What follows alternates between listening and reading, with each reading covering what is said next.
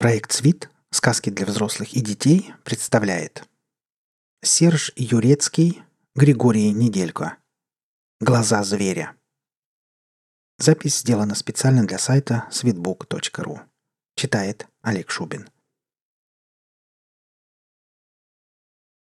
Настоящее.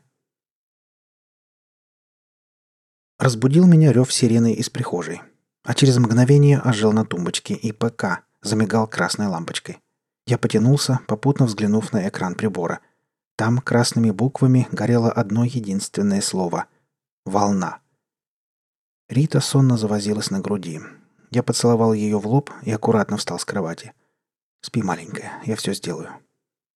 У входной двери зашипел домофон. «Внимание! С северо-восточного направления идет волна! Всем задраится!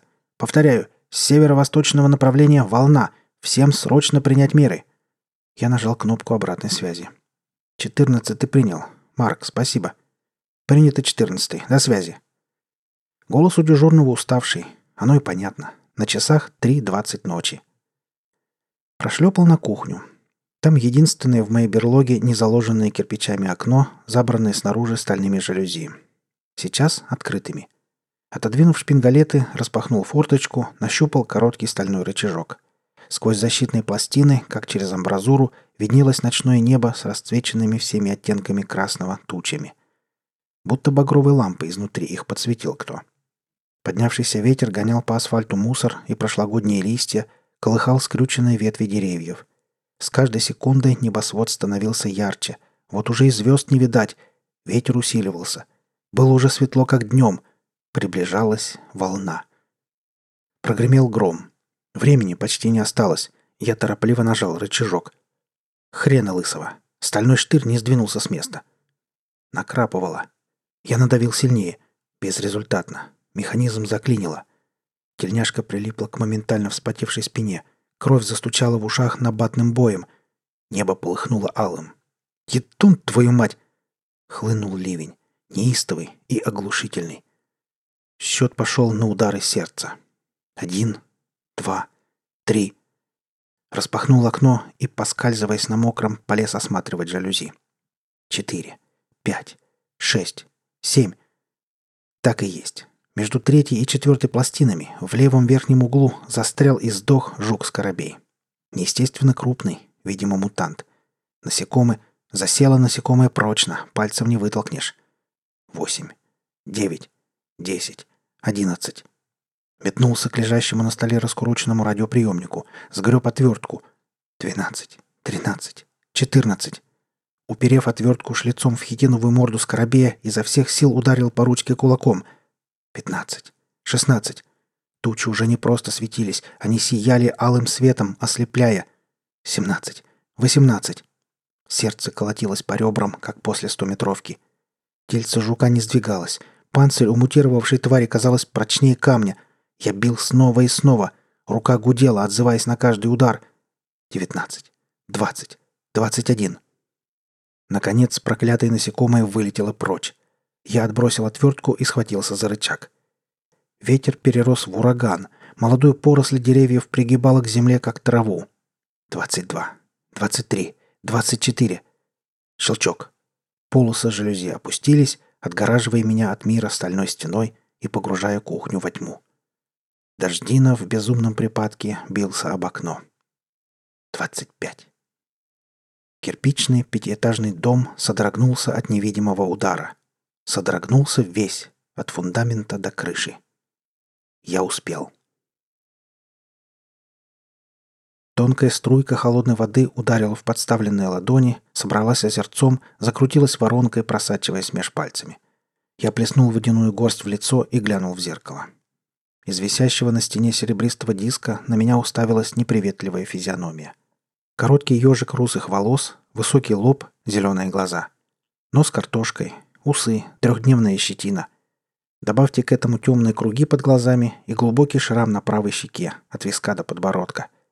Напоминание о том, что с фауной полигона шутить не след. Коготь волколака, оставившего отметину, болтался на шее, на серебряной цепочке. Вода холодными ручейками стекала по лицу, собиралась в щетине, срывалась каплями с подбородка. Снова плеснул горсть. С полочки возле зеркала потянул бритву и баллон с пеной. Взболтал баллон, выдавил на ладонь белый шар. Хорошо все-таки, что придумали такую удобную штуку. Ненавижу вечно лысеющие помазки. Станок со скрежетом пополз вниз по щеке. Явно затупился, но придется потерпеть. Этот последний. Приду с промысла, обязательно у бекона пачку новых возьму. А еще лучше электробритву. Наконец закончил, вытер полотенцем остатки пены. Из флакона с надписью «Фармасепт» плеснул в ладонь спирту, растер, увлажнил физиономию. Мгновенно обожгло, но тотчас отпустило. Перед выходом одеколоном пользоваться ни в коем случае нельзя. Запах способен привлечь хищников. Нюх-то у них, будь здоров. На кухне просвистел закипевший чайник. Мигнул свет, и лампа почти погасла, погрузив ванную во мрак. Только вольфрамовые нити накала бесполезно тлели на черном фоне малиновым светом.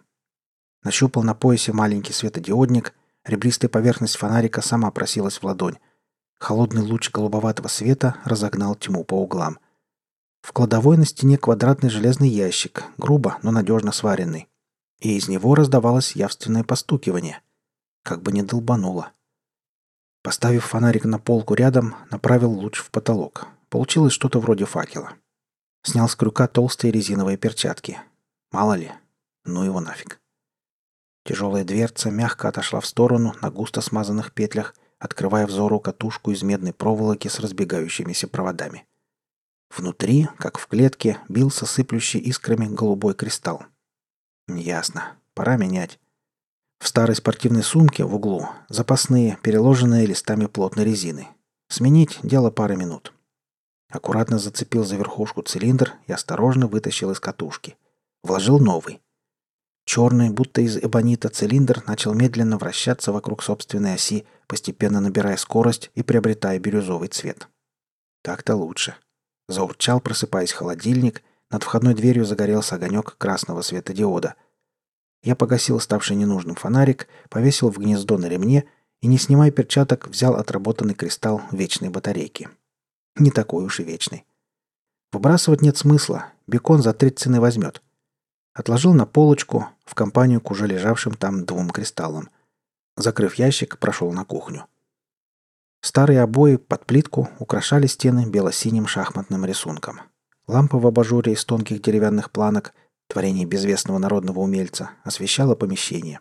Стол, а на нем разобранный радиоприемник. Желтоватая мойка, кухонные шкафчики на стенах, холодильник Днепр в левом углу.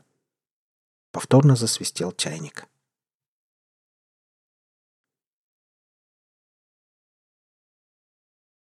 За стеной бушевала волна. Даже через стальные жалюзи ощущалась буря непонятной энергии, задающая ритм жизни этой странной территории под названием полигон. Наверняка после сегодняшней волновой активности изменится расположение нестабильных аномальных полей. Но тут уж придется проверять на своей шкуре. Правда, и плюсы у волны есть. Прячется зверье, появляется новый хабар. Это такие забавные штуки, вроде той вечной батарейки, что питает электричеством мою берлогу и умники из научного центра платят за них патронами и продовольствием. Всем тем, чего не производят на полигоне уже без малого 12 лет. Именно столько времени прошло после того, как открылся разлом, похоронив незалежное государство Украина. Колоссальная трещина в земной коре, разверзшаяся недалеко от Днепропетровска в результате ужасающего по своей мощи землетрясения – 26 километров протяженностью и около километра в самом широком месте. Глубину определить так и не удалось. Сейсмологи тогда на ушах стояли. Как же такое проворонили? Между тем, разлом оказался не просто гигантской трещиной, а кое-чем покруче. Первая волна выплеснулась наружу на 43-й сутки. Что она из себя представляет, не могут сказать до сих пор. Просто из недр периодически выходит мощнейший всплеск необъяснимого излучения, трансформирующего окружающий мир. Флору, фауну. Единственный способ хоть как-то защититься от него – спрятаться глубоко под землю. Наш дом, конечно, тоже своего рода защита, но... В общем, шесть лет назад я почувствовал, что начинаю меняться. Кожа стала толще и грубее, зрачки превратились в вертикальные, как у кота – а когда случайно раздавил в ладони алюминиевую кружку, понял, что и сила возросла. Но это, так сказать, полезные изменения. Не всякому повезло. Бывший дворник Андрей Шталь, к примеру, попав под волну, на четвертый день весь покрылся фиолетовыми струпьями. На шестой день слезла кожа. Вся. До сих пор в ушах его вопли. Мерзко. Пришлось застрелить. А бывает еще хуже. Андрюха хоть помер человеком, что не всем дано. Каждая новая волна меняет нас, медленно и неотвратимо. И ведь не сбежишь никуда. Территория, облучаемая разломом, отгорожена от внешнего мира. Когда до мирового сообщества дошло, что к чему, 200-километровая зона вокруг эпицентра излучения была объявлена карантинной. Ее шустро оградили по периметру сплошной линии, да не одной, а целыми тремя. Колючка под напряжением, минные поля, контрольно-следовая полоса, вышки с пулеметчиками. Хрен проскочишь. Хотя пытались, конечно, пытались. Многие до конца не верили, что нас всех списали в потери среди мирного населения. От незваных визитеров и костей не осталось. Зверье полигона растащило. Название-то какое? Полигон. Испытательная площадка. А ведь правильно. Только вот экспериментирует тут ее величество природа. Все встало с ног на голову, и обращаться вспять желанием не горит. Растения и зверье за 12 лет так изменились, что одними только написанными на эту тему диссертациями запросто железнодорожный вагон набьешь. Люди тоже преобразились. Некоторые и людьми быть перестали. Чисто биологически. Для них и название придумали. Снорки. Снорки — это те, кто окончательно мутировал под воздействием излучения. Интересно, сколько отмерено мне? Я закончил собирать приемник и теперь зевал во весь рот. Вдруг снова захрипел домофон. «Всплеск окончен. По тревоге отбой. Можно закурить и расслабиться». Это у Марка юмор типа такой. На самом деле отыскивать курево на полигоне практически нереально. Не поставляют табак в научной лаборатории, наш единственный канал связи с внешним миром. Однако пора, сейчас перекличка начнется. И точно. Уставший голос Марка стал вызывать всех, называя номер квартир по порядку. Когда подошла моя очередь, я ответил привычной фразой. «Четырнадцатый в норме. Рогов и хвоста не обнаружено». «Смотри, Кирюха, дошутишься. Вот отправлю к тебе сердитых дядек с топорами», — ворчит явно для галочки. В голосе, кроме усталости, сквозит облегчение. «Тридцать второй. Ответь дежурному». Молчание и тихое потрескивание динамика. «Тридцать второй. Михалыч, твою мать! Мужики, проверьте срочно!» Схватив старого ижака, я выскочил на лестничную площадку. Снизу раздались топот и хриплый мат. Серега Косач и Ванька Пластун откликнулись. Ступени мелькают серыми полосами. Облезшая коричневая краска перил, тяжелое дыхание парней. Широкий, словно шкаф, косач с пикой в руке тяжело бухает сапогами впереди меня. И как только успел вырваться вперед. Тридцать вторая квартира. Дверь приоткрыта. Пластун с ружьем наперевес осторожно заглянул внутрь, проскользнул ужом и ломанулся на кухню. Серый распахнул дверь ванной, отскочил на всякий случай. Михалыча мы нашли в спальне, сидящем в кресле перед распахнутым окном. Мертвого. Я протянул руку и закрыл пожелтевшие глаза. Попасть под волну в чистом виде чревато необратимыми изменениями или смертью. Из коридора раздался голос пластуна, докладывающего дежурному. Я посмотрел на покойника. Вот и еще один ушел. Тремя годами ранее. «Идите сюда, мои маленькие, идите, мои хорошие!» Усевшись на коричневой от ржавчины газовой трубе, я водил стволами вертикалки, выцеливая первую жертву. Псы, однако, подходить не спешили, устроившись в полусотни метров в густом кустарнике. Умные твари, ничего не скажешь. Прямо партизаны. На ладонь капнуло холодным, потом вокруг меня ржавые бока трубы пошли темными пятнышками. Я чертыхнулся и натянул капюшон. Только дождя для полного счастья не хватало. А так все есть. Шкалик самогона в кармане и душевная хвостатая компания, ожидающая моего возвращения. Хорошо сидим, короче. Слева от меня белым кубом возвышался кирпичный домик газового хозяйства. От него серой змеей уползала грязная асфальтовая дорога. Заброшенный детский сад с выбитыми стеклами и снятой оградой. Пустующий хлебный ларек. Две скамейки. Перевернутый на бок мусорный бак с пробившимся через асфальт кустом ежевики. Серый прямоугольник панельного дома. Слегонца покрасневший от ржавчины автомобиль у подъезда. Есть где спрятаться. Но добежать я успел только до трубы, и теперь сижу на ней, как дурак. Охренеть, Ситуевина. А ведь стая-то непростая. Среди псов затесался самый настоящий волколак. Я успел приметить серебристую спину с характерной черной полосой вдоль хребта. Это уже совсем паскудно. Волколак куда умнее обычной собаки. А значит, мои шансы стремились к нулю. Охотничек, блин. Нахрена только подрядился очистить окрестности лаборатории от псов? Я оттянул правый рукав и взглянул на закрепленный на запястье экран ИПК. Все одно к одному. Сеть пропала, связи нет. И тун твою мать. Хотя ну их в задницу, едунов этих, не к ночи будут помянуты.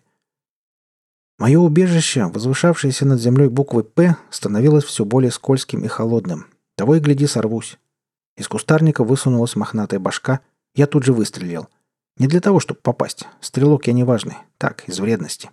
Что странно, попал. Заряд картечи буквально вбил зверя в землю. Отдача толкнула в плечо, и внезапно я понял, что теряю равновесие.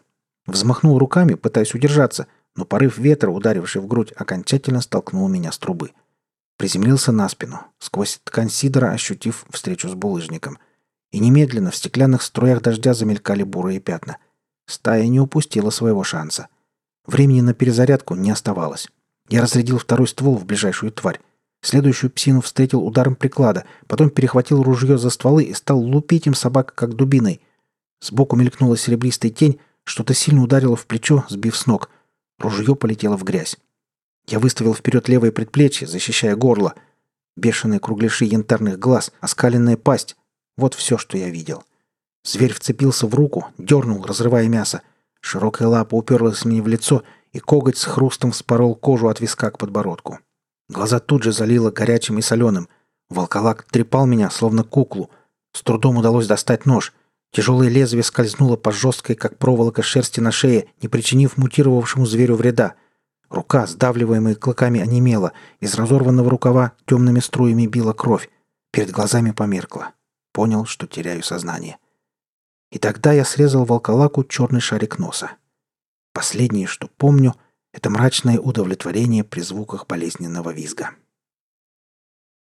Резкий запах, шибанувший в ноздри, безжалостно вырвал из забвения.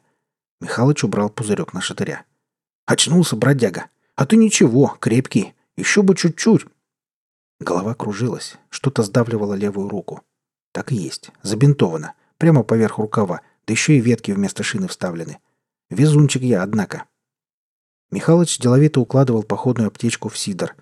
Вася, кот, с сайгой наперевес, цинковал по кустам. Я сел. Голова закружилась сильнее. Пришлось опереться о землю здоровой рукой. «Что, штормит?» «Это от кровопотери. Через день пройдет. А вот рану твою придется Парацельсу показать. Я антибиотики вколол, столбняка можешь не бояться». «Благодарствую. А где шавки?» Старый промысловик пригладил седоватую бородку, хмыкнул. «Да как ты вожака порешил, так они хвосты поприжали. Иначе бы мы тебя ни почем не отбили. Стрельбу, когда услыхали, да мат твой забористый, сразу сюда поспешили. Я вожака завалил. Это ж волколак, знаем. Вон там валяется. Ты ему нос срезал начисто. Чуть ли не единственное уязвимое место нашел. Молодца, Кирюха. Ладно, пошли на базу, пора к доку. Ща, погодь. Я встал и, слегка шатаясь, подошел к поверженному врагу. Етун меня задери, здоровущий какая скотина. Достал из кармашка куртки мультитул, с трудом разложил в плоскогубцы. Левая рука онемела. Наверное, старый вколол обезболивающее. Я склонился над лапой и вырвал коготь. Настоящее. «Пьешь?» Рита мягкой поступью подошла сзади и положила мне на плечи теплые ладошки. «Кошечка моя!» «Не-а!» Я повертел стакан и плеснул из бутыля еще на два пальца. «Книжку вот читаю. Литра на два. С картинками». «Хватит с тебя, Никольский. Старого этим не вернешь». «Будто сам не знаю. Но до чего паскудно на душе. Друг все же». «Ты его руки видела? У него же когти отросли, как у кошака. В подушечках пальцев прятались. У тебя пока нет когтей, милая?» Рита уткнулась носом мне в шею, коснулась губами. «Пока нет. Но если не прекратишь жрать самогон, и без них поцарапаю. И вообще, спать иди». Развернувшись, я сгреб ее за талию, посадил к себе на колени. Отодвинул стакан в сторону. Рита тут же прижалась к моей груди. Черные с отливом волосы рассыпались по хрупким плечам. «Мне тоже страшно, милый. Очень. Страшно, что ты не вернешься с очередного выхода. Страшно оставаться одной. Это проклятая земля, Кирилл». Словно в подтверждение ее слов за окном громыхнуло. Ударило в железную защиту. Потом еще и еще. Удары слились в бесконечную барабанную дробь. Я погладил волосы Риты, вдохнул чуть горьковатый, такой родной запах. Она прижалась сильнее. Это всего лишь град, любимая. Всего лишь град. Пойдем спать. Выход на сегодня отменяется. В полдень я спустился на второй этаж, в лавку к бекону. На самом деле, никакая это не лавка, конечно. Квартира. Берлога, как в шутку ее называли. На выкрашенной в серый цвет стальной двери свежая надпись «Плачу мало, беру все». Юморист, блин. Я нажал на домофоне кнопку вызова. Из динамика запикало. «Никольский, ты что ли?» «Не, ю! Снорк в кедах!» Вопрос Бекона, впрочем, был далеко не праздным. Только что отгуляла волна, вполне может заявиться в гости новоиспеченный снорк. Вот жил здесь еще вчера какой-нибудь Вася Пупкин, а сегодня вместо него тварь безмозглая. И что характерно, агрессивная. Помню, проф из лаборатории объяснял, почему так. Когда излучение полигона окончательно ломает человека, изменяется не только тело. Психика тоже подвергается необратимой трансформации. И вот новорожденная тварь, как правило, напуганная и голодная, оказывается в измененном мире. Разума у снорков по сути нет, есть начальная рассудочная деятельность да обрывочное мышление, и то лишь на ранних стадиях трансформации. А вот набор инстинктов присутствует во всей красе. И в первую очередь инстинкт выживания. Проф утверждал, что человеческому существу на полигоне не место, Тут все эволюционные процессы взбесились, приспосабливая живую природу под постоянно меняющиеся погодные условия. Вообще говоря, полигон – это большая лаборатория, кипящий котел, в котором проходят обкатку различные формы жизни. Человек тоже приспосабливается как может. Или погибает. Естественный, понимаешь, отбор. Потому и спрашивает Бекон каждого посетителя. Снорки теряют способность говорить. Наконец меня впустили – Квартира у нашего торговца четырехкомнатная, две комнаты оборудованы под склад. На полу старый линолеум с потертым рисунком. Стены окрашены просто. Мы вошли в рабочий кабинет Бекона. «Принес чего?» Я выложил на большой железный стол три истраченных вечных батарейки. Хозяин квартиры тут же сунул их в ящик возле стола. «Как обычно?»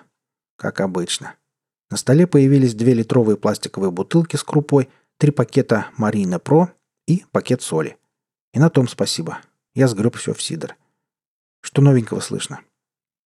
Ширяевку мародеры пощипали. Не сильно так, с краешку. Две хаты погромить успели, пока ГБР не примчалась. А там от преступничков перья во все стороны полетели. Четверо сразу полегли. Остальные дали копоти. Но хозяев хат все равно порешили. Группа быстрого реагирования, то есть ГБР, при каждом поселке есть.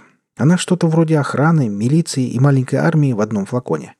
Я, кстати, тоже в нашей ГБР состою. За это продуктовый паёк полагается. Неплохое подспорье по нынешним-то временам. А вот то, что поблизости банда объявилась, очень плохо. Пусть и проредили ее ширяевские, все равно хреново. Знать бы, где залегли, да вбить в землю. Мечты, мечты. Ясно. Заказы есть? Корней из лопакостника надо насобирать пучок. В обмен пачка патронов. Идет? Идет. Куда деваться? Солнце остервенело жгло макушку и спину. На поясе болтался заказанный пучок корней злопакостника. Пришлось немного поползать под широкими фиолетово-зелеными листьями. Мерзкое растение злопакостник. Очень мерзкое. Мутировавший чертополох под 3 метра в высоту, с вот такенными, чуть загнутыми колючками. За одежду цепляет, будь здоров. А уж если хотя бы кожу отцарапает, все, нагноение обеспечено. Но корни его пользуются хорошим спросом – по слухам, во внешнем мире из них лекарства от рака делают. Может и так. Мне без разницы. Лишь бы платили. Когда выкапывал последний корешок, чуть конфуз не случился. Только я с лопаткой под куст полез, и ветер сорвался. Как пошел этот бурьян переросток листьями махать. Я еле успел в землю вжаться. Так на пузе в грязи и пролежал, пока не устаканилось. По округе бродил до вечера. Далеко ушел от поселка, не видать его. Удача опять мне улыбнулась. Набрел на два трупа. Им, в отличие от меня, не посчастливилось. Похоже, встретились со зверьем. А после катаклизма те животные, что не вымерли, мутировали. И в какую сторону мутаций, ни за что не угадаешь. Волколаки, враноклювы, медведеры. Может, последние и раскурочили, бедняк. Раскурочили, обглодали, да и бросили все, что в брюхо не влезло. И кровища, запекшиеся кругом. Обшарив разодранную одежду, обнаружил пистолет, патроны к нему, немного провизии. Побродил еще чутка, наткнулся на резные фигурки. Лиса, заяц, ворон, сова. Кто теперь помнит этих созданий? Взял фигурки, сунул в карман. Будет что толкнуть бекону. Он мужик сентиментальный, хоть и скрывает это. Пройдя пару сотен метров, на всякий случай, вдруг что упустил, понял, пора возвращаться. Улова больше не предвидится. К тому же скоро совсем стемнеет, не хотелось наткнуться в кромешной тьме на голодного мутанта. Темнота накрыла меня где-то на полпути домой. С головой, что называется. Я ускорил шаг. Рука автоматически легла на заткнутый за пояс найденный пистолет. Вдруг неуловимое нечто пробралось под кожу. Коснулось то ли ушей, то ли носа, то ли прямо в мозг попало. Предчувствие? Или... Оказалось, или... Етун, твою мать! Ах вы сволочи! Я бросился со всех ног к горящему дому, вернее, догорающему. К поселку когда-то примыкала деревенька, часть домов там осталась заселенной. Располагались они на отшибе. Глупо, конечно. В куче оно всегда безопаснее. Но деревенские отгородились колючкой и неплохо держались. До этого момента. Пожарный лил воду на строение, дожираемое пламенем, и нещадно матерился. Наконец огонь погас, а от дома остался лишь обгорелый остов – «Что здесь?» — запыхавшись, выдал я. «Мародеры!» — сплюнув, бросил мужичок. Он не оборачивался. Созерцал горелки, в которые превратилось его жилище. «Много их было?» «Достаточно». «Эти, с юга?» — уточнил я. Мужик наконец обернулся. На его лице отчетливо проступили усталость и обида. «Не», — ответил он после короткой паузы, в течение которой рассматривал меня. «Какие-то странные». «А чего в них странного?» Ты бы увидел, сразу бы понял. Орали фигню всякую. Про Фенрира, кажись. Еще про жертву что-то. Про разлом. Идолопоклонники? Ну, почем я знаю? Вот и я. Странные, в общем, продолжал собеседник. Шизануты это глазами сверкали, и рисунки у них непонятные на одежде, я не рассмотрел. Да и времени не было, отстреливался. Думал, все. Да тут ГБР примчалось. Парочку сходу завалили, остальные ушли. На двух Нивах были. Куда же их пешком-то догнать? Повезло, в общем. Повезло, да не всем. Часть народа с собой прихватили. Сердце захолонуло. «Рита! Куда?» Мужик показал и запричитал.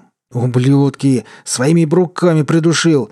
Волны, смерть, чудища всякие кругом, так еще и эти!»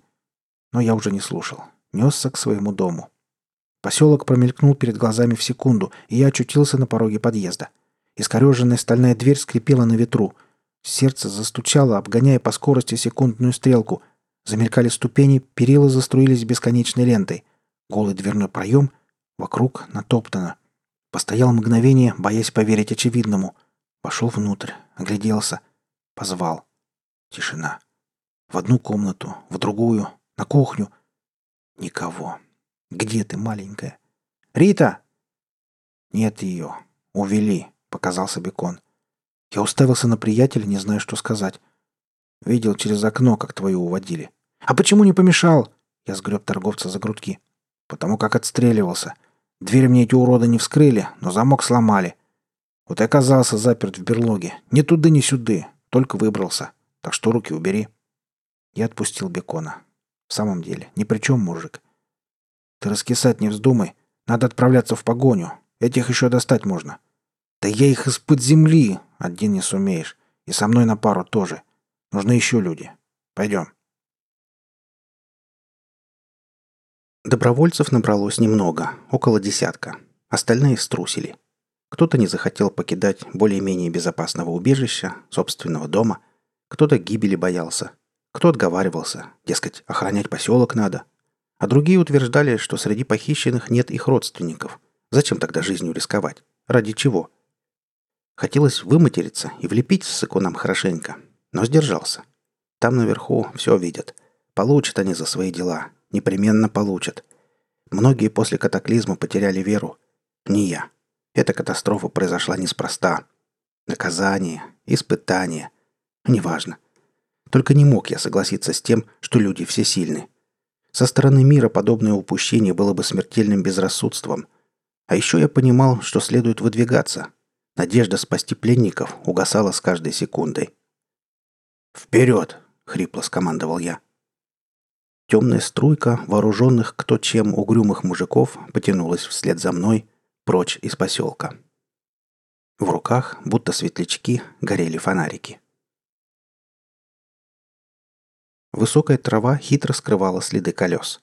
Однако после недавнего дождя кое-где линии протекторов отпечатались достаточно четко. Господи, почему Рита не захотела обзавестись ИПК? Давно бы выследил по маячку. Ну, уроды, блин. Спрошу с каждого, кто грязными руками тебя, малютка, касался. Дай только догнать. Миновали заброшенный хутор. Покосившиеся заборы прилегали к таким же убогим домам. Столбы с обрывками проводов, колодец с журавлем, из какого-то двора кинулась стая собак. Мы в несколько залпов сократили поголовье. Оставшиеся псины спрятались в траве. Один раз попали в зону ползучего тумана. Только чудом выбрались и друг друга не потеряли. Трава сменилась грунтовкой. След стал отчетливей. Идти тут было куда тяжелее. Ноги гудели, отзываясь болью на каждый шаг. Плечи наливались тяжестью. Чуть позади напряженно сопел Ванька Пластун. Он же первым разглядел мародеров – «Кир, глянь, вон они, голубчики!» На грунтовой дороге, возле артрически изогнувшегося деревца, стояли две машины. Капот одной задран, идет пар. Приехали, суки. Только бы пленных не порешили, как нас увидят. Только бы... Первым изменение почувствовал Бекон. «Опа! Что не так?» – спросил я. Порывы усилились. Я прислушался к ощущениям. И точно, завывало гораздо мощнее, хлестало воздухом, что-то мчалось навстречу. Еле уловимые, но все же. Дыхнуло обрывками жара. Подтверждая наши опасения, загудел ИПК. И лампочка, конечно, мигает, зараза. «Успеем», — прошептал Бекон. «А те впереди не успеют», — также шепотом отозвался я. Затем повысил голос. «Слушайте меня. Немедленно разворачиваемся и бежим назад, к хутору. Может, повезет». Повторять не пришлось. Никому не хотелось столкнуться с волной. Да, был иной выход – воспользоваться моментом и отбить у бандитов пленных. Ну а дальше? Волна скосит нас всех на раз-два, так что останемся мы на этом поле, свободные, но мертвые. И мы припустили, что есть силы. Мир, властвовавший вокруг ночи, сделался беспросветно темным. Затем растекся невнятным пятном. Затем исчез совсем. А мы бежали, бежали, бежали. Мысли выветрились из головы. Главная задача — ускользнуть от надвигавшейся радиационной смерти. Ветер ревел, как бешеный медведер. Быстрым волколаком рвался вперед. Враноклювом закладывал виражи. Неестественное тепло усиливалось. Появился звук. Прибавил в громкости. Почудилось, что стало ярче. Я попрощался с жизнью. Без особой грусти. В сознании мелькнула искорка. Рита. Обожгло похлеще накатывающей волны. Сжал зубы, свело скулы. Виски вспотели. И не они одни. Скользивший навстречу мир разгонялся до безумных скоростей. Колоссальный смертоносный порыв мчался позади, преследовал, не отступая, нагоняя. От жара мы не сдохнем, слишком далеко. А вот радиация... Мысль осталась незаконченной. Я оглянулся, увидел скачущие в нашу сторону огоньки. В сумерках просвечивали автомобильные фары. Нивы резвыми козлами скакали по бездорожью, разбрасывая комья грязи. А позади них стеной стояла переливчато-пурпурная марево волны.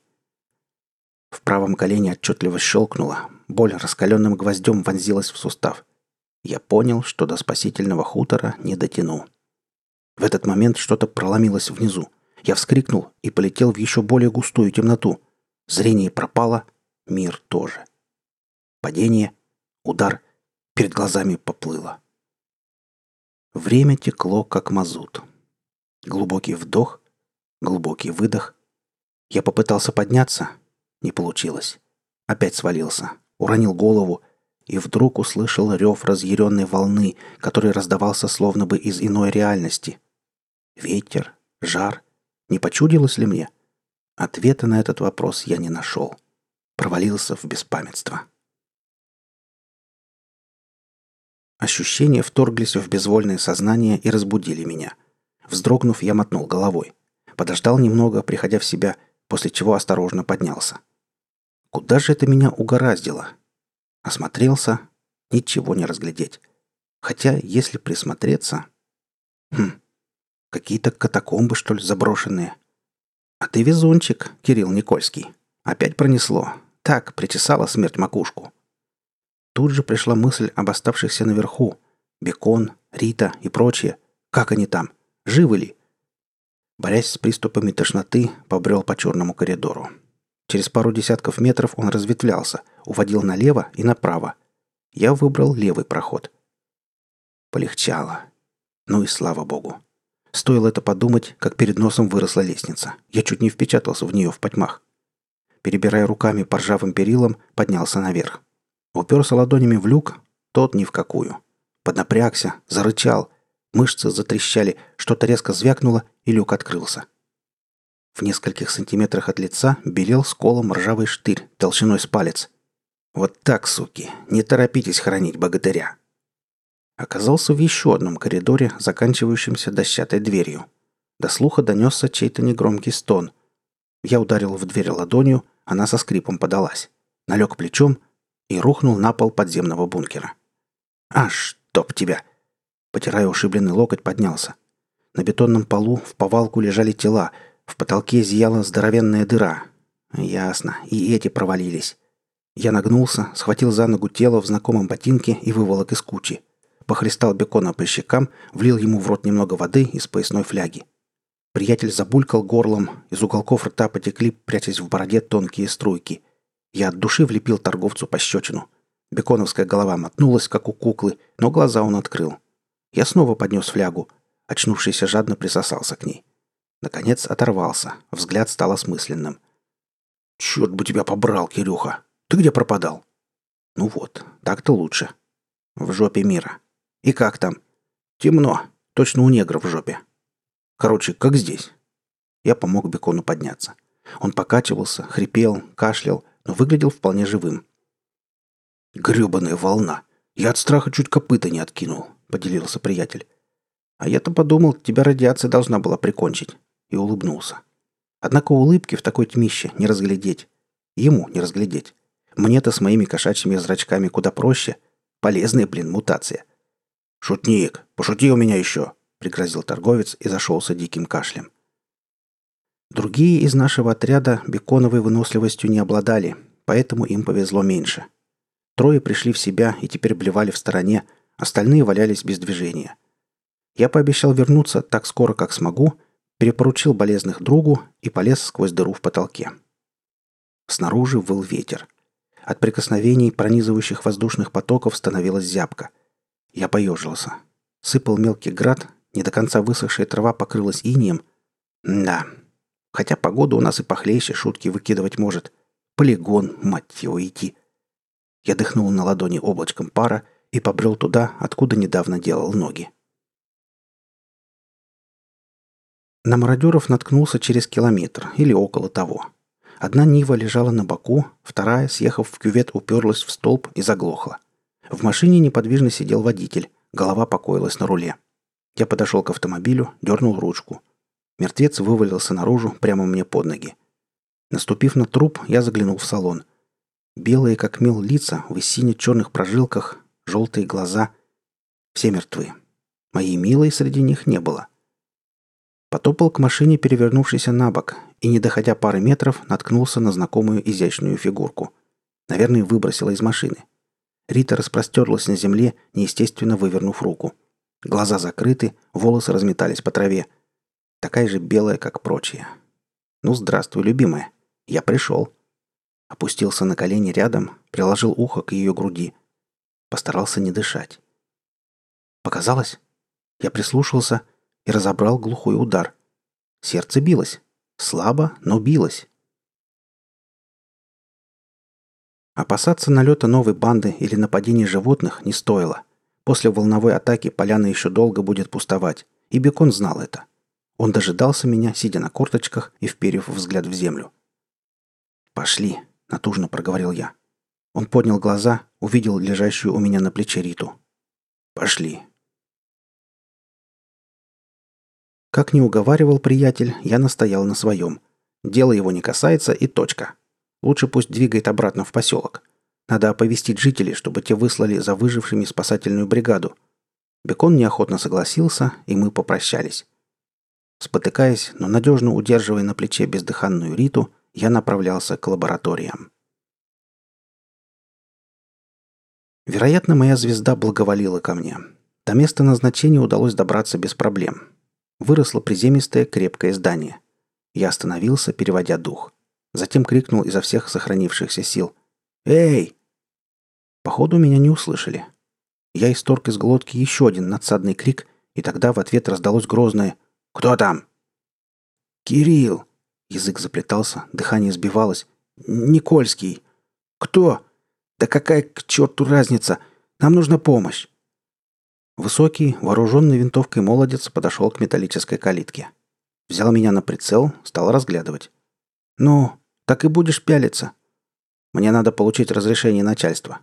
«Ну?» На большее меня не хватило. Я упал на колено. Придержал Риту. Горло обжигало, дышать удавалось с трудом. Охранник вытащил ИПК, активировал встроенный передатчик. «Григорий Натанович, тут какой-то заявился...» «Вроде не опасен. Вместе с бабой, наверное. Не разглядеть ни хрена. По фигуре баба». «Оружие?» – переспросил охранник и обратился уже ко мне. «Вооружен?» «Да. Чем?» Я вытащил из кармана пистолет и бросил в грязь. «Это все». Охранник хмыкнул, сказал в ИПК. «Безоружен. Разумеется, глаз не спущу». «Хорошо». Затем снова мне. «Проходи». И открыл калитку. Я на заплетающихся ногах вошел внутрь невысокого строения. Споткнулся о порожек едва не повалился на пол. Охранник удержал меня. Подскочили два здоровенных лаборанта, сняли с моего плеча Риту и понесли к автоматическим дверям. Те раскрылись, пропуская здоровяков, и сомкнулись за их спинами. «Куда?» «Спокойно, ей нужна помощь. Обследуют, потом тебя». Я добрел до стоящего неподалеку простецкого стула, рухнул. Помещение тесное, видно прихожая. Стены древние, как и все тут. Пара стульев, вроде того, на котором сидел я. На удивление чистый пол. Одинокая покосившаяся картина на правой стене. Девочка, балансирующая на большущем шаре. Сенсорные двери старой модели. Две внушительные лампы на невысоком потолке. На этом обстановка заканчивалась. «Есть будешь?» – спросил охранник. «А ты угощаешь? Ты ж сейчас с голоду подохнешь. Оно мне надо, труп потом вытаскивать». Усек. «Чудесно. Ладно, жди здесь». И молодец тоже скрылся. Я остался один. Привычная пустота. Секунды тянулись бесконечно. Не столько мучил голод, сколько неизвестность. И беспокойство за любимую. Тут, конечно, есть док, но поди знай, поможет, нет. Вернулся охранник с бутербродами и чаем на подносе. Вот это сервис. Жри молча, а то ведь свалишься прямо тут. Невелика потеря. Меня Жора зовут. Голос парня зазвучал мягче. В свете потолочных ламп я разглядел, что он очень молод и лопоух. «Кирилл». Я отправил в рот солидный кусок бутера, запил чаем, не почувствовав вкуса. Не помню, когда ел. В себя пришел только когда Жорка пихнул в бок. «Кир, Григорий Натаныч здесь». «А, я уснул, да?» «Угу». Протерев сонные глаза, прищурился и рассмотрел перед собой кого-то в белом халате. Кто-то обладал средним ростом, недлинными и жидкими зачесанными назад седыми волосами, очками, зажатыми в правой руке, и больше ничем примечательным. «Григорий Натанович, как она?» Ученый покачал головой. «Значит, дело плохо?» «Да». «И?» «Ни шанса». Меня как будто придавило чем-то невыразимо тяжелым. «Но я могу кое-что вам предложить. Слушаю». Блеснул лучик надежды, слабый и обманчивый. В паре километров от нас находится старая лаборатория. Там проживает человек по фамилии Берензон. Когда-то он работал вместе с нами, а потом... Ну, словом, что-то с ним случилось, и он покинул своих коллег. Уединился и начал ставить непонятные, сумасбродные опыты. Насколько сумасбродные? Берензон не посвящал нас во все тайны, однако мне известно, что по его теории... Григорий Натанович замялся. Да-да, слушаю. Короче говоря, он считает, что в появлении разлома виноваты злые силы. Божественного, понимаете ли, происхождения. Якобы некий Фенрир творит на земле эти несчастья и беды. Фенрир, вы сказали? Именно. Вот так совпадение. Простите. Неважно. Так и что? Возможно, не берусь утверждать, но, возможно, Берензон вам поможет. Он занимается этими исследованиями уже 11 лет, то есть почти все то время, что существует разлом. И, по слухам, чего-то добился. Знать бы чего. Известно ли ему, как вылечить от последствий облучения? Да. Ну, вот и выясним заодно. Где конкретно он живет? В каком направлении находится его лаборатория? Я отмечу на вашем ИПК. Пока Григорий Натанович возился с компьютером, ко мне подошел Жора. «Сделать тебе бутеров на дорожку». «Если ты на это решишься, то я снова начну верить в людей». Жора ничего не ответил, развернулся и ушел. Когда он возвратился, неся бутерброды с сыром, Григорий Натанович закончил копаться с 3D-картой, вернул мне ИПК. «Я бы настоятельно советовал вам пройти обследование и отдохнуть. Времени нет», — перебил я ученого. «Спасибо за все и до свидания. А где Рита? Как она? Ваша подруга в исследовательском центре, но я бы не советовал туда ходить. Лёша, Дима, позвал Григорий Натанович. Как из-под земли появились давешние мускулистые лаборанты. Прозвучал приказ. Наш новый друг хочет увидеться с пациенткой. Между тем я раскрыл на ИПК карту. Что там на отмечал Натаныч? Ну-ка посмотрим. Хм, до хаты Берензона путь не самый удобный и безопасный. Ну и пес с ним. Пройду. Раскрылись автоматические двери, и Дима с Лешей вкатили койку, на которой мирно спала Рита. Слабая плоть в мире торжествующего хаоса. Черные прожилки по-прежнему расчерчивали красивое лицо, но она дышала. И етун меня раздери, если я дам ей умереть. Я выключил ИПК, встал, провел пальцами по Ритиной шее. «Удачи вам!» — Григорий Натанович протянул руку. «И знаете что, Никольский, мы сделаем для вашей подруги все возможное». Я устало улыбнулся. «Спасибо». И пожал пятерню ученого. Дверь за странным чужаком закрылась. Жора повернулся к профессору. «Григорий Натанович, зачем вы пообещали возиться с его бабой? И так понятно, что она не жилец. Интенсивность волны была 64% по Швелленбергу. Это тебе очевидно, и мне, но не ему. Ты глаза его видел? Мало того, что с вертикальными зрачками, так еще и бешеные. Он ради нее на все пойдет. Мне пообещать нетрудно, а этот, чтобы отблагодарить нас, в любую задницу теперь полезет. И не пикнет. Учись, студент. А с ней что делать? Ученый протер полой халата очки поглядел сквозь линзу на свет. «В изолятор. А там поглядим». За порогом лаборатории меня встретила вьюга. Отыскал в свежем сугробе брошенный пистолет, обтер рукавом и сунул в карман. Я поежился и натянул поглубже капюшон. Снежинки белыми кометами проносились мимо, кололи лицо. Поправив за плечом ружье, сверился с ИПК и пошел на северо-восток. Сколько я пробыл в лаборатории? От силы час, а намело сугробы почти по колено. Очень скоро руки занемели, пришлось лезть в сидр за флягой. Глоток огненной воды жаром разошелся по телу. Я плеснул немного на руки, растер. Вроде полегчало. Согласно метке на карте, до убежища товарища Берензона чуть больше двух километров. Еще раз приложился к фляге и отправился в путь. Дорог здесь нет. Есть только направление. Впереди простиралась заснеженная степь, в белой пелене темными пятнами угадывались деревья. Слева протянулась ледяная арена водохранилища с почти занесенной снегом бытовкой обслуги. Надо согреться, иначе точно не дойду. Двери в бытовке отсутствовали напрочь. Через выбитое окно внутри надуло небольшой сугроб. От дыхания валил пар, но пронизывающий ветер не беспокоил, и это радовало. Во второй комнате нашелся стол с уцелевшими лавками, старые фанерные шкафчики. Я окинул доставшееся богатство хозяйским взглядом и потянул из-за пояса топорик. Под задницей лавка, на полу весело потрескивал костер. Ладони обжигало жаром, но после стужи за стеной просто блаженство. На усах начал оттаивать иней. В закопченном котелке таял снег, чаек сейчас будет в самый раз. Потрескавшиеся губы растянулись в улыбке. Живем. Входную дверь я закрыл фанерным шкафом. Не ахти какая защита, однако лучше, чем ничего. Только я сомлел в тепле, как шкафчик с треском отлетел к стене, и в бытовку, в ореоле снежных змеек, вошла громадная мохнатая фигура. Етун явился вместе с метелью. Маленькие глубоко посаженные глазки под массивными надбровными дугами уставились на меня. Из черных вывернутых ноздрей с храпом вырывалось тяжелое дыхание. Плотное облако вони ударило в нос, глаза заслезились. Етун почти доставал головой до потолка. Рука зашарила в поисках ружья. «Черт, где оно?» «Да вот же, стоит у стены, как раз возле зверя. Сам туда поставил, идиот!» А уже в следующее мгновение Етун атаковал – эти 200 с лишним килограмм живого веса могут перемещаться внезапно и неуловимо.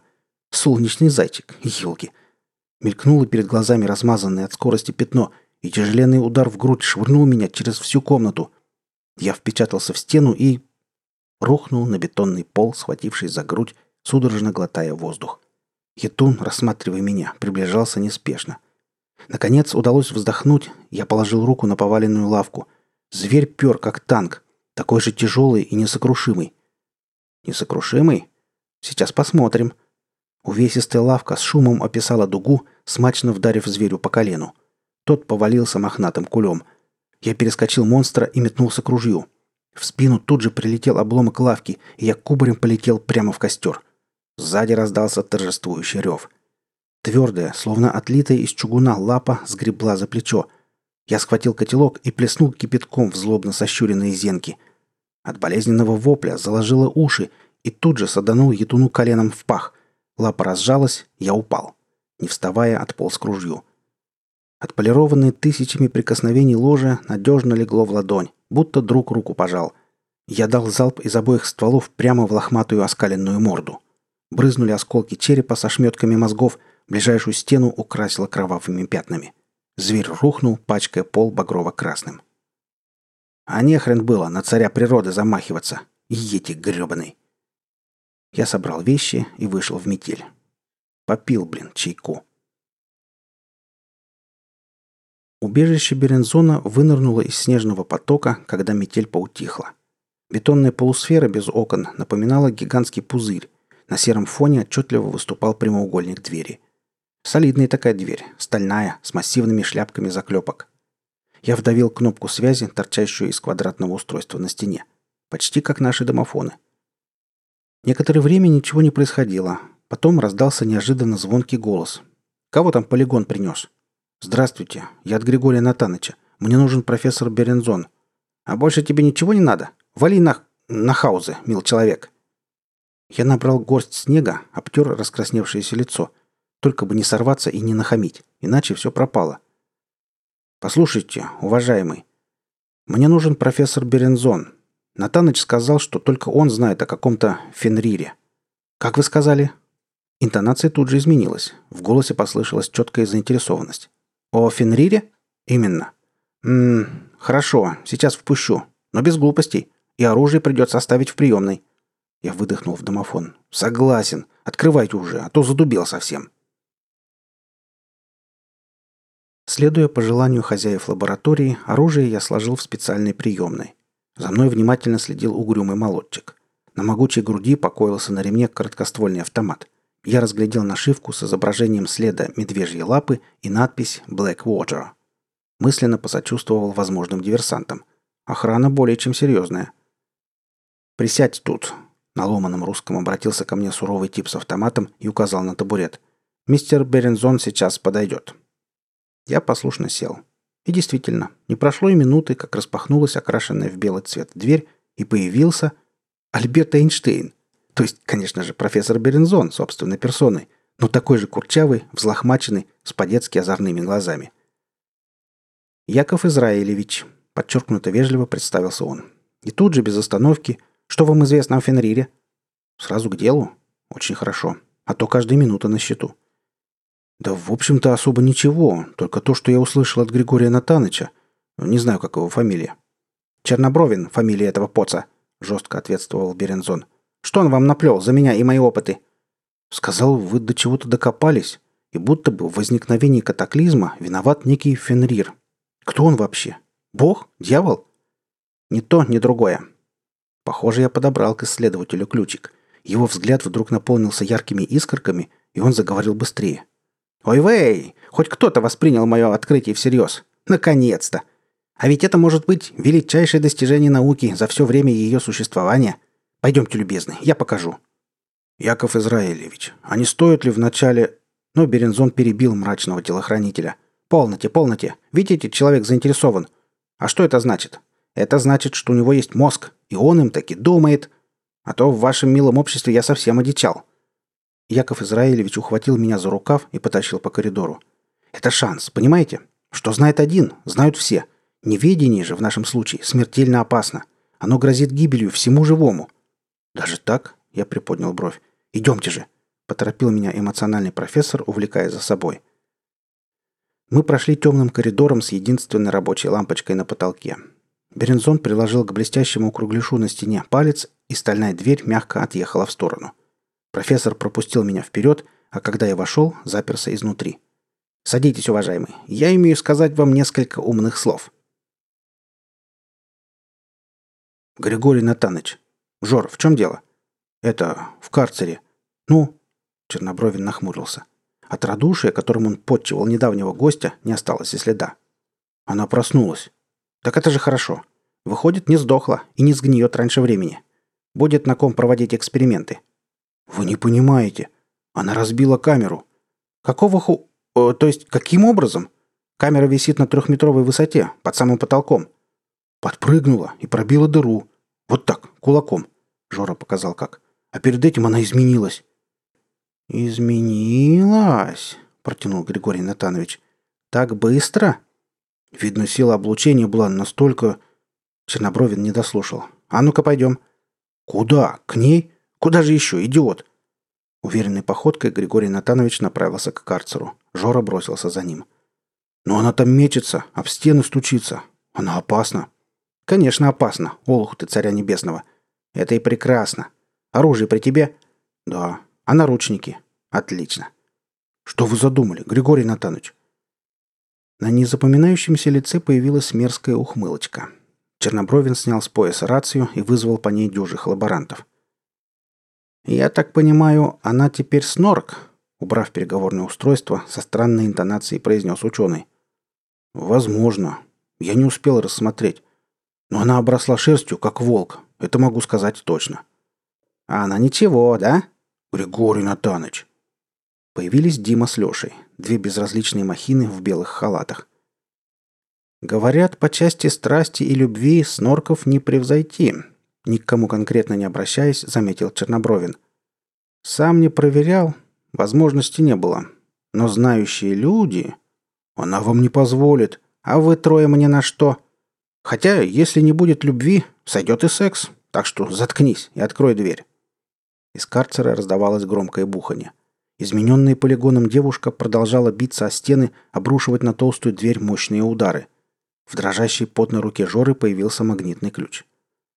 «Повезло мне с охраной, ничего не скажешь», — Григорий Натанович покачал головой. «Открывай уже!» Жора приложил карту к сенсору. Красный огонек погас, загорелся зеленый. Парень взялся за ручку. Обернулся на главного. С лица Чернобровина уже исчезли всякие эмоции. Помощники встали по обе стороны от начальника. Такие же каменные физиономии, глаза недобро сверкают. Жора понял, что нет вертеться, как бы не хотелось. Измочив пересохшее горло слюной, он открыл дверь. Берензон щелкнул выключателем. Тусклый свет полился из-под потолка, частично рассеяв темноту. Помещение, где мы оказались, напоминало пещерку. Крохотную пещерку, стиснутую четырьмя стенами. Два стула, стол, шкаф, лампа под потолком и более ничего. Не успел я сесть на стул, как передо мной призраком возник проф. Куда он отлучался и когда, не имею представления. Тем не менее, за время своего короткого отсутствия он успел вооружиться стопкой бумаг, которые немедля сунул мне. «Вот, посмотрите», а я пока вкратце расскажу о том, что отняло у меня 11 лет жизни. Я пролистывал бумаги, честно вглядываясь в них, вчитываясь, а вот вникнуть не мог. Какие-то цифры, графики. Редко термины, значение которых мне было неизвестно. Чтобы понять происходящее ныне, надо вернуться на века назад, вещал между тем Берензон. Он ходил из стороны в сторону, не обращая на меня внимания. Голос его, видимо от волнения, стал громче и пронзительнее. И искать причину следует не среди здесь, а около богов германско-скандинавского пантеона. Фенрир родом из тех верований. Он огромный свирепый волк. Фенрир божественного происхождения, однако для самих богов он стал врагом. Впрочем, те посчитали его недостаточно опасным и позволили жить рядом с собой, в Асгарде, небесном граде. Нет, вы себе представляете? Вырастить здоровенную и, что важно, опасную зверюгу, чтобы потом ее сильно бояться. Ну и кто они после этого? Поцы, однозначно. Но я отвлекся. Когда вырос, волк стал настолько велик и ужасен, что кормить его отваживался только Тюр, бог воинской храбрости. Чтобы обезопасить себя, небожители решили посадить Фенрира на цепь, но ни один металл не мог удержать гиганта. В конце концов, хитростью богам удалось сковать Фенрира волшебной цепью Глейпнир.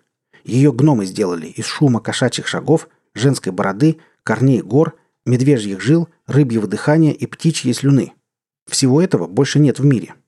Глейпнир была тонка и мягка, как шелк. Но чтобы волк позволил надеть на себя эту цепь, Тюру пришлось вложить руку ему в пасть в знак отсутствия злых намерений. Фенриру не удалось освободиться, и тогда он откусил Тюру руку. Приковав Фенрира к скале глубоко под землей, боги воткнули меч между его челюстями. Яков Израилевич начал цитировать древний текст. Рукоять уперлась под язык, а острие — в небо, и так распирает меч ему челюсть. Дико он воет, и бежит слюна из его пасти рекою, что зовется вон. И так он будет лежать, пока не придет конец света. И чего я не удивляюсь с этих богов? Если бы меня посадили на цепь и воткнули в рот ножик, я бы тоже выл. Причем так гнусно, чтобы у них там в Волгале брага скисла. Перензон на миг замолчал, а затем продолжил прежним академическим тоном. Но, согласно прорицанию Вельвы, однажды Фенрир разорвет оковы. Это произойдет в день Рагнарёка, гибели богов. По преданию, хтонические чудовища, олицетворяющие собой изначальную дикую мощь Вселенной, и боги, другое название которых асы, должны сойтись в смертельной битве. В финале этого противостояния Фенрир убьет Одина, верховного небожителя, и сам будет убит Видаром, сыном Одина – Асам было известно о предсказании, но, невзирая на оны, те не умертвили Фенрира. Так чтили боги свое святилище и свой кров, что не хотели осквернять их кровью волка. Берензон замолчал. Воспользовавшись этим, я отложил бумаги, в которых все равно не разобраться, и уточнил. «Значит, вы утверждаете...» Яков Израилевич не дал мне договорить. «Именно! Именно! Конечно, нельзя с уверенностью сказать, что все происходило так, а не иначе. Но не стоит воспринимать стародавние сказания буквально. Мы же образованные люди. Ясно. Надо включить образное мышление. Да, и оно тотчас подскажет вам правильный ответ. А заключается он в том, что Фенрир таки проснулся. Исполинский волк, долгие лета дремавший внутри земли, вышел из спячки. Безусловно, неверно воспринимать его как волка. Это тоже метафора. Истинное обличие данного монстра для нас может быть непредставимо и ужасно. Получается, древний волчара, который на деле совсем не волчара, проник внутрь планеты. Нет-нет, не проник, а был помещен. Он э, сын, потомок, икринка. О, икринка богов, будем так говорить. И вот, когда спавшая в ней личинка, набравшись сил и прорвав стенки, вылезла наружу, все и началось, закончил я. Берензон молча кивнул. Теперь понятно, почему образовался разлом. А эти волны? Дыхание Фенрира. Вы, наверное, не знаете, что волны не только исходят из разлома, но и возвращаются обратно. Причем с определенной периодичностью. Волна, пауза, волна. Ничего не напоминает? Вдох, задержка, выдох. Прелестно. Еще как прелестно. В древнем сказании этот поток представлен как река Вон, то есть слюна Фенрира. Не исключено, однако, что и другие выделения имеют место быть. Возможно, именно они несут заразу, а дыхание лишь только распространяет сию гадость по миру. Но на кой ляд богам понадобилось оставлять потомство внутри населенной планеты? Давайте зададим себе иной вопрос. Была ли Земля тогда населена и имела ли вообще название? Это во-первых. Во-вторых, богам, более сильным сущностям, наплевать на людей, более слабых существ. Вы же не интересуетесь судьбой случайно раздавленных вами насекомых. Это прискорбно, но естественно. И в-третьих, асам могла понадобиться новая территория. Возможно, они лишились прежнего дома, либо попросту решили, а что бы нам не захватить соседние миры. Либо Рагнарёк все же произошел где-то там, за пределами нашей галактики, и мы имеем дело с его последствиями. Либо он еще только предстоит, и начало ему будет положено здесь. Если... Если, — повторил я, — если мы не помешаем коварному и злобному монстру, эти слова Берензон аж выкрикнул. А проф-то определенно не в себе. Ладно, спорить пока не буду. Поглядим, что дальше скажет. А Фенрир — разумное существо? Откуда мне знать, молодой человек? Но исходить надо всегда из худшего. Да и кто их разберет, этих богов? Разумные они или нет? Предположим, у нас получится. Что тогда? Все вернется на круги своя. Должно вернуться. Природа не позволит так просто себя погубить. У Вселенной огромный запас гибкости, посему, после смерти Фенрира, последствия катаклизма, скорее всего, сойдут на нет. Не сразу, постепенно, но неуклонно. Если, конечно, нам удастся навсегда избавиться от Фенрира, а не только на время оглаушить или усыпить его. Замечательная сказка, проф. Только вы вроде как ученый, а не проповедник судного дня, типа тех же дремучих викингов. Какие у вас есть доказательства?» Берензун поглядел на меня поверх очков. «Молодой человек, я с вас таки удивляюсь. Посмотрите себе в руки и не говорите больше глупостей». Я помахал бумагами, извлеченными из пухлой стопки. «Ау, проф, вы часом надписи на древнеацтекском не читаете?» «Нет, конечно». Берензон перестал носиться по кабинету и, сцепив пальцы на животе, сел на стул. «Я его не знаю. А если б знал, оно мне надо глупостями заниматься. Так что вы имели мне сказать, молодой человек?» Лишь то, что для меня все эти графики, столбцы цифры и прочее, как для вас древнеацтекский. Объясните подробнее, какое отношение имеет древняя легенда к реальному положению вещей. И сделайте это, пожалуйста, на человеческом языке. Вы всерьез хотите, чтобы я в двух словах пересказал результаты одиннадцатилетних трудов? Не делайте мне смешно. Я тонны информации собирал, расшифровывал, анализировал. Эх. Ладно, попробую. Итак, молодой человек, у вас в руках показания сейсмокарт, космические снимки, анализы проб излучения, да много всего. И эти бумаги прямо или косвенно указывают на огромный живой организм, находящийся под землей. Причем он не только живет, но и, следовательно, дышит. Волны пускает, шлемазл. Занятный собеседник мне попался. Типичный сумасшедший ученый. И теория его бредови некуда. Но другой-то нема. Иррациональное зерно в ней есть, несмотря на всю неправдоподобность. Может, я сошел с ума, только я верил этому взъерошенному невротику. Земля, люди, Армагеддон, или как его, Рагнарёк и Рита. Рита. Я едва не забыл, зачем пришел сюда. А начатое надо доводить до конца. Замечательная теория, проф. Считайте, вы меня убедили. Но этого мало. Даже если Фенрир существует, как его победить? Сбросить в разлом прямо ему на башку ядерную бомбу? Неплохая мысль. Я принялся рассуждать вслух. Только где достать бомбочку? Особенно сейчас, когда разработки в этой сфере находятся под запретом и караются смертной казнью. Тут я заметил, что Берензон хитро щурится. «А чем, по-вашему, я занимался 11 лет?» Он подошел ближе, наклонился, понизил голос до заговорщицкого шепота – Существование Фенрира я доказал вскоре после рождения моей теории. К моим услугам было лучшее научное оборудование, которое я позаимствовал у коллег перед тем, как покинуть их. А помимо этого у меня в распоряжении мозги и чертова уйма времени. Яков Израилевич отступил на шаг назад, разогнулся, задумчиво произнес. Найти детали оказалось очень сложно. Очень. Но для настоящего ученого нет преград. Постойте, я не верил ушам. Вы хотите сказать, что сделали ядерную бомбу? Отличный, отличный экземпляр. Берензон словно бы разговаривал сам с собой. Жаль, что я так и не нашел добровольца. Никто не захотел вести мое детище к разлому, чтобы скинуть в логово Фенрира. Надо бы мне лично укокошить этого позорного волка. Но как? Моя малышка тяжелая. Даже вдвоем с Доусоном. Доусон — это телохранитель, догадался я. Да-да, рассеянно ответил Яков Израилевич. Опять же, машину водить я не умею. И он тоже. Нет, транспорт есть, а толку от него? После смерти Вадика, шофера. Проф, не беспокойтесь. Я поднялся со стула, подошел к Берензону и положил руку ему на плечо. Недолго Фенриру осталось безобразничать. Недолго порождать всяких снорков и етунов. Скоро люди обретут долгожданную свободу. Не понимаю. Он правда не понимал. Короче, считайте, что доброволец сам нашел вас. И я подмигнул ему глазом с вертикальным зрачком.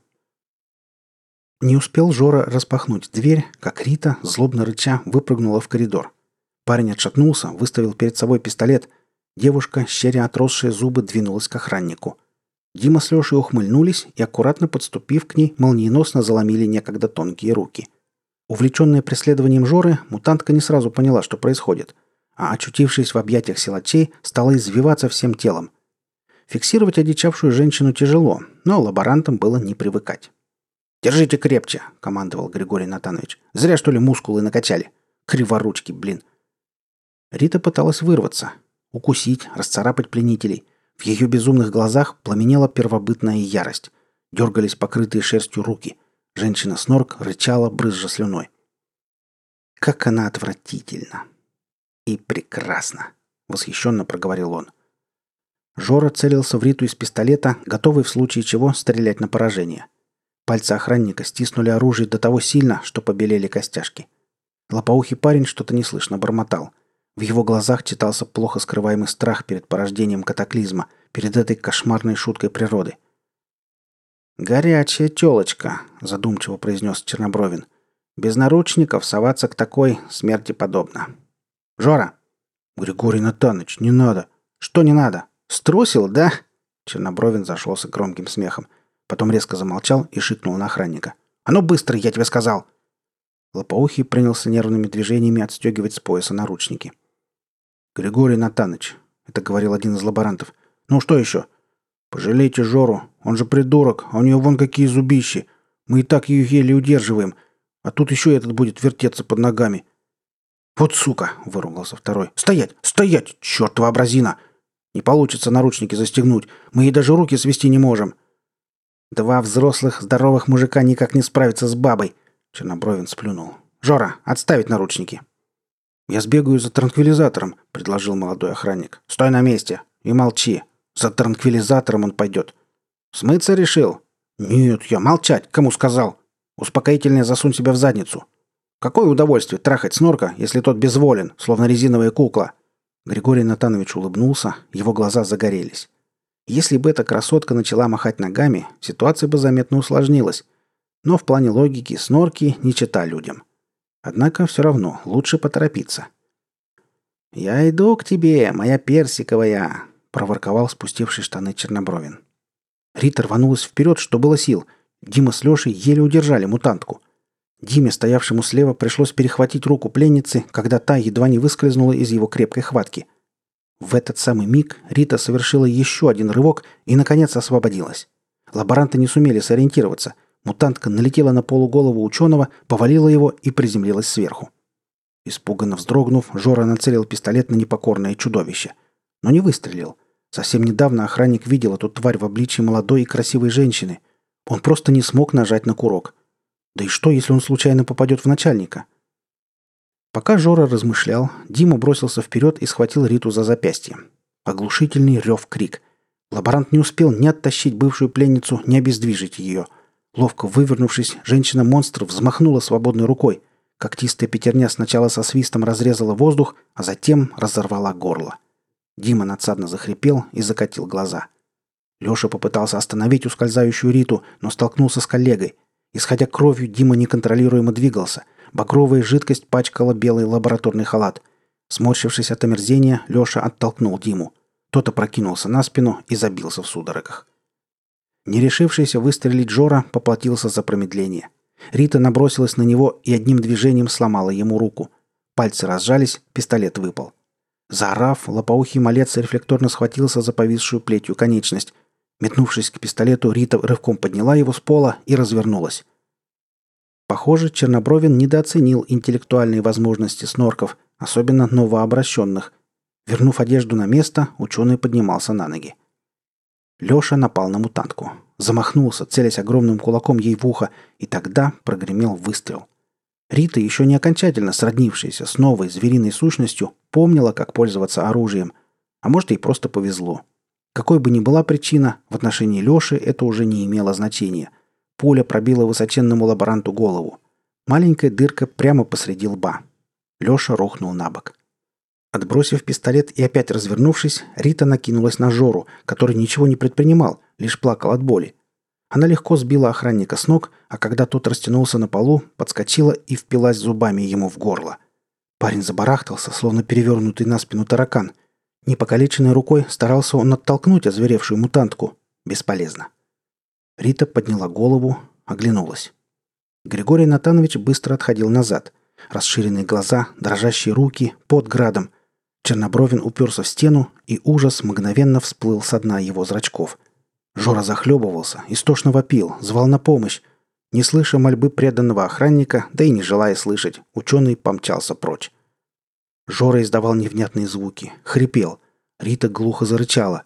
Безразлично глянула на поверженного врага и несколько раз ударила его кулаком. Изо всех сил, точно молотком, так, как умеют лишь дети волны. Жора затих, кляксой распластался на полу. Замер. Оставив неподвижное, изувеченное тело в покое, Рита встала и не спеша направилась вслед за убегающим Чернобровиным. Она знала, ей нечего бояться. Она знала, он не вернется. И своих дружков не позовет, ведь для этого придется рассказать о том, что он хотел с ней сделать.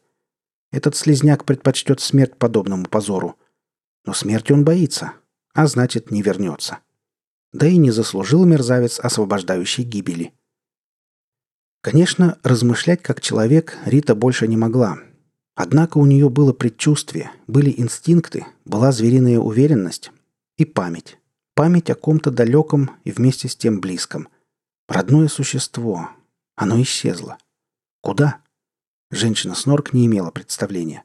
Только не сомневалась, что родному существу следовало уйти. Возможно, ради нее самой. Уйти, чтобы вернуться. В любом случае, она будет ждать. Мягкой кошачьей походкой ступив на крыльцо, Рита всмотрелась в густую ночь. Ее измененное зрение видело стремительно перемещавшуюся фигурку. Враг, которого она отпустила, бежал, не останавливаясь, не оборачиваясь. Изнутри распирала. Она жаждала вдохнуть весь воздух без остатка. Рита задрала голову к мрачному черному небу. Пасть рот раскрылась. Мгновение, и по округе прокатился громогласный победоносный рев. Враг споткнулся и растянулся на земле. Поднялся, затравленно оглянулся и продолжил бегство. Она не видела этого, но прекрасно чувствовала. Рев стих. На улице вновь царила тишина. Двигаясь плавно и размеренно, дочь катаклизма вернулась в здание. Туда, где лежали мертвые тела ее неудачливых мучителей. Кажется, остался в здании и кто-то живой. Надо выяснить. Она очень устала, но и ужасно проголодалась. Пикап бодро подпрыгивал на ухабах, дворники не успевали сметать дождевые капли с лобовухи.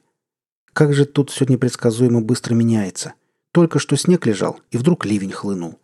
И так дорога не сахар, а теперь и вовсе кирдык. Добро хоть по асфальту пока ехал. Грунтовка же превратилась в непролазное месиво. Громыхнуло, молния ломаной синей искрой перечеркнула горизонт. Перед глазами убегала вдаль черная лента дороги, Тяжелые дождевые капли плющились о стекло прозрачными медузами. А у меня не шли из головы слова Берензона. Все можно остановить, отключить разлом. И неважно, есть там предвестник грядущего апокалипсиса, или просто форточка между мирами распахнулась, и теперь оттуда конкретно сквозит. Есть цель, точка выхода волн на поверхность, есть средство решения задачи. В кузове стоит, внутри тяжеленного свинцового контейнера. Дорога, пускай и разбитая, сама ложилась под колеса. Закрепленный на руле ИПК показывал карту местности, маршрут и жирную красную точку в конце. Спасибо Якову Израилевичу. Программистов у него нет, но за 11 лет даже полный кретин освоит азы работы с компьютером. Скоро, совсем скоро все закончится. Я еду взрывать разлом. Без малого 12 лет назад. 12 мая 2000 года. спину упиралась пружина. Я поерзал на диване, комфортнее не стало. «Блин, Вадя, ты когда нормальной мебелью обзаведешься? Ну хлам, честное слово!» «Не нравится? На пол сядь!» Вадик уже принял на грудь литруху Клинского и был сама невозмутимость. «А диван нормальный. Это ты место выбрал неудачное». «Ну да, сам-то в кресле умостился. Эгоист хренов». «Ого!» Я наполнил стеклянный бокал пивом. Оказался не в том месте, не в то время. Вадик подцепил кусочек леща и, зачем-то макнув в янтарную жидкость, с аппетитом заживал. «Типа того. Кстати, о времени. Который час?» Я бросил ленивый взгляд на круглые настенные часы за спиной приятеля. «Без двадцати восемь. О, сейчас футбол начнется!» Мы с Вадимом со школы дружим, даже призывались вместе, а теперь редко когда вот так посидеть удается. Душевно и не до поросячьего визгу. Все как-то недосуг. Я переключил ящик на нужный канал, но футбол нам сегодня, похоже, не светил. Шли новости. Лощеный тип в хорошем костюме вещал из студии о грандиозном землетрясении, всколыхнувшем всю Украину. Но это да, тряхнуло утречком знатно. У соседей аж козырек с балкона отвалился, и у меня посуда из шкафчиков посыпалась. Четыре тарелки в дребезги. Хоть не новый сервис, а обидно.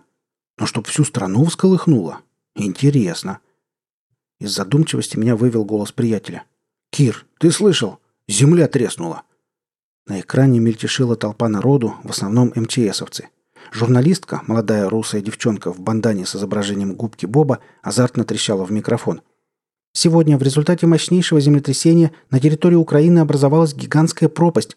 Общая протяженность разлома составляет 26 километров.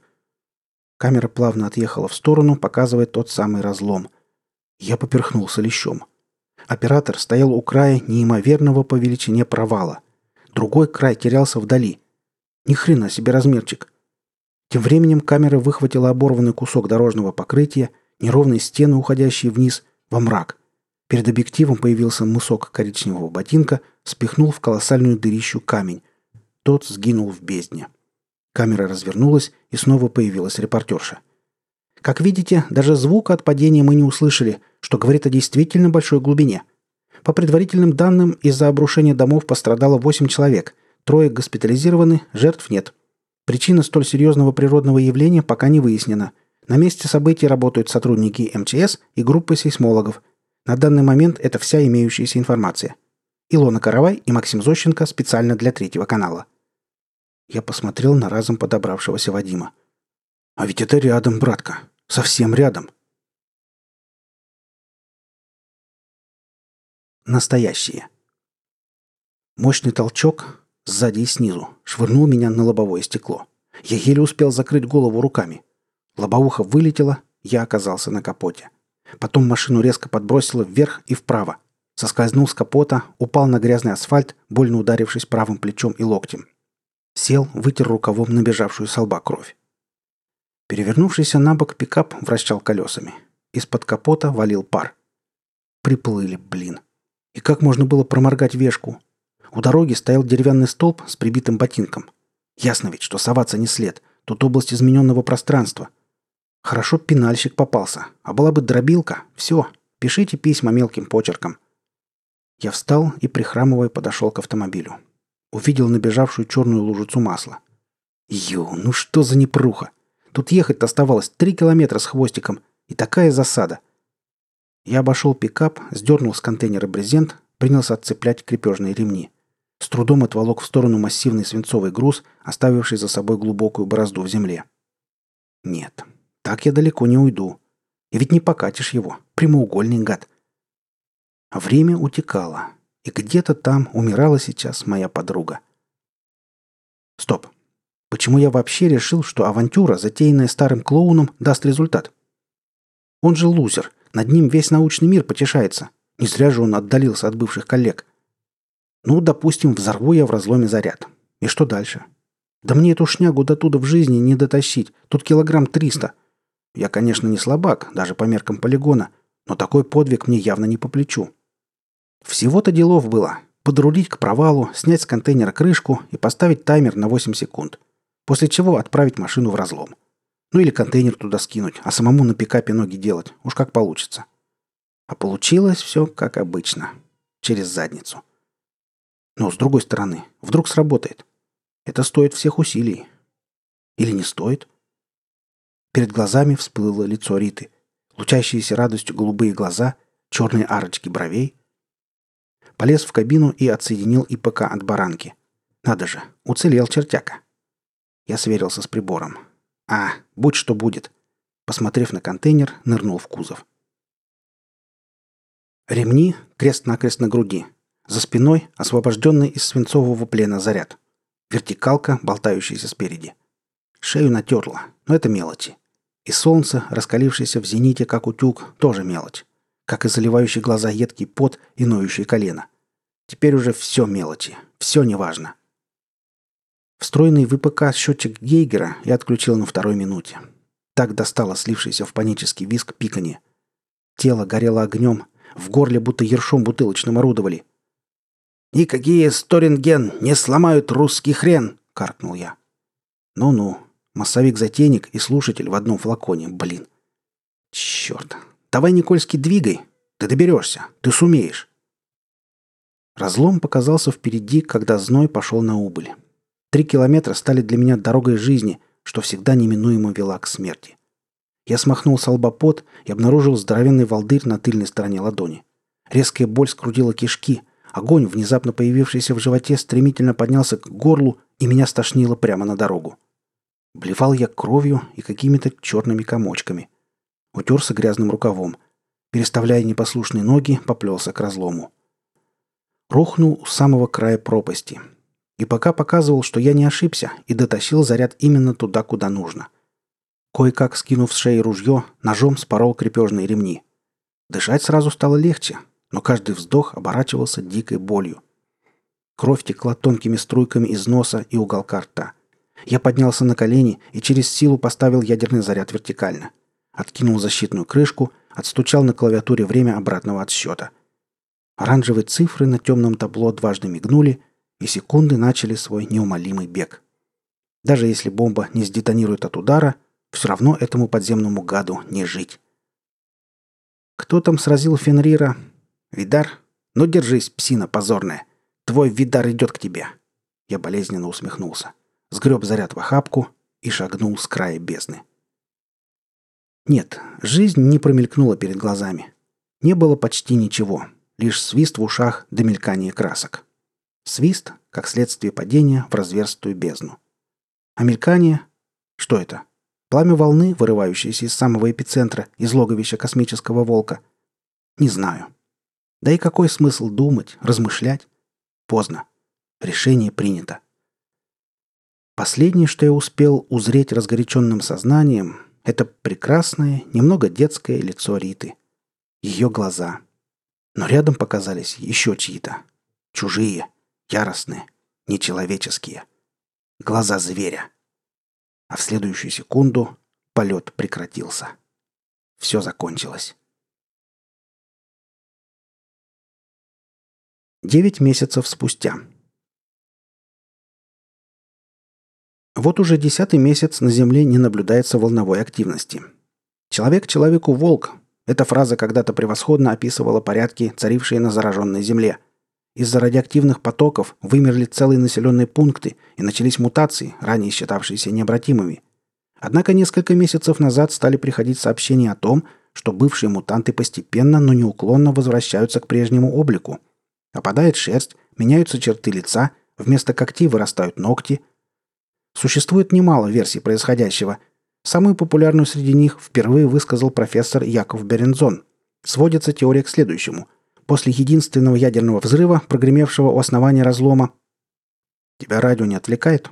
Нет, босс, наоборот, развлекает. Прекрати так меня звать. Что за пошлое словечко? Ну, ты же босс. Старший по охране областного госпиталя недовольно фыркнул и направился к лифту. Упитанный Леня, дежуривший у входа, вернулся было к прослушиванию новостей. Но тут, к дверям, что вели на улицу, подошла молоденькая стройная медсестра. Леня давно положил на нее глаз. Мужчина встал из-за стола и подступил к медсестричке. Несколько неловко, учитывая его габариты. «Привет, Настя». «Легчилов, мне некогда». «Да не, я не к тому. Короче, что с той дамочкой?» Видя непонимание на лице Насти, Леня пояснил. «Ну, с той, которую привезли пару часов назад. Беременный снорк». «Во-первых, не твое это дело. Врачебная тайна все-таки», — грозно начала Настя. «Да ладно тебе, не выпендривайся. Первый день, что ли, знакомы? А потом, какая к ядрине фени тайна?» «Ну хорошо, Легчилов. Если я тебе расскажу, ты от меня отстанешь и дашь спокойно поесть?» «Обещаю». Настя вздохнула. «Тогда слушай, только внимательно. Эта деваха отнюдь не снорк». «Не понял. Ты ничего не путаешь?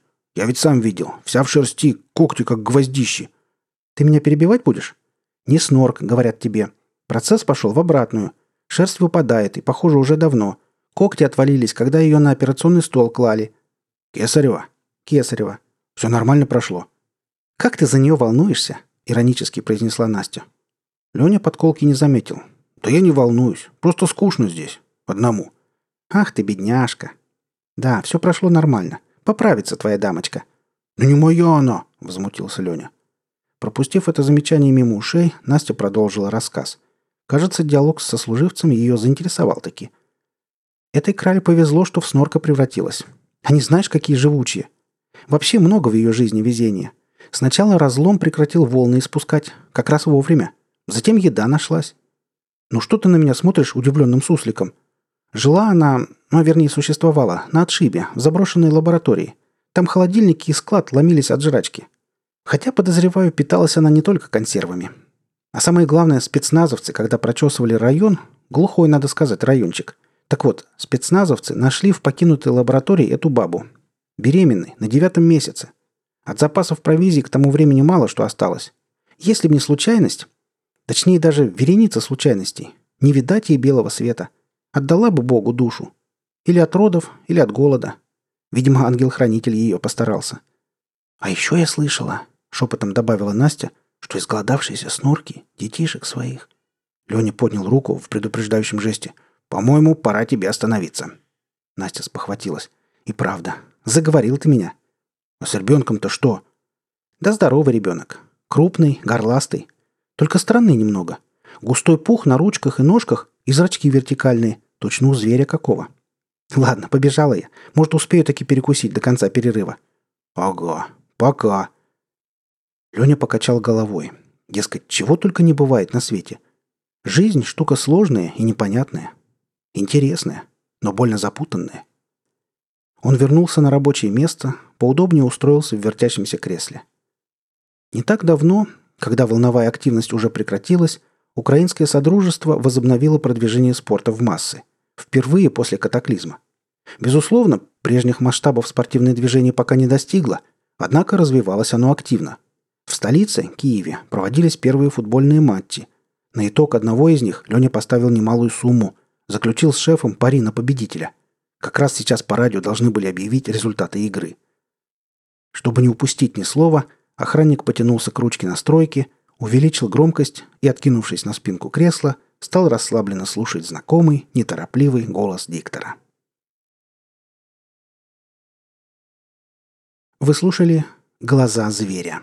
Авторы Серж Юрецкий и Григорий Неделько. Запись сделана специально для сайта sweetbook.ru в 2014 году. Читал Олег Шубин.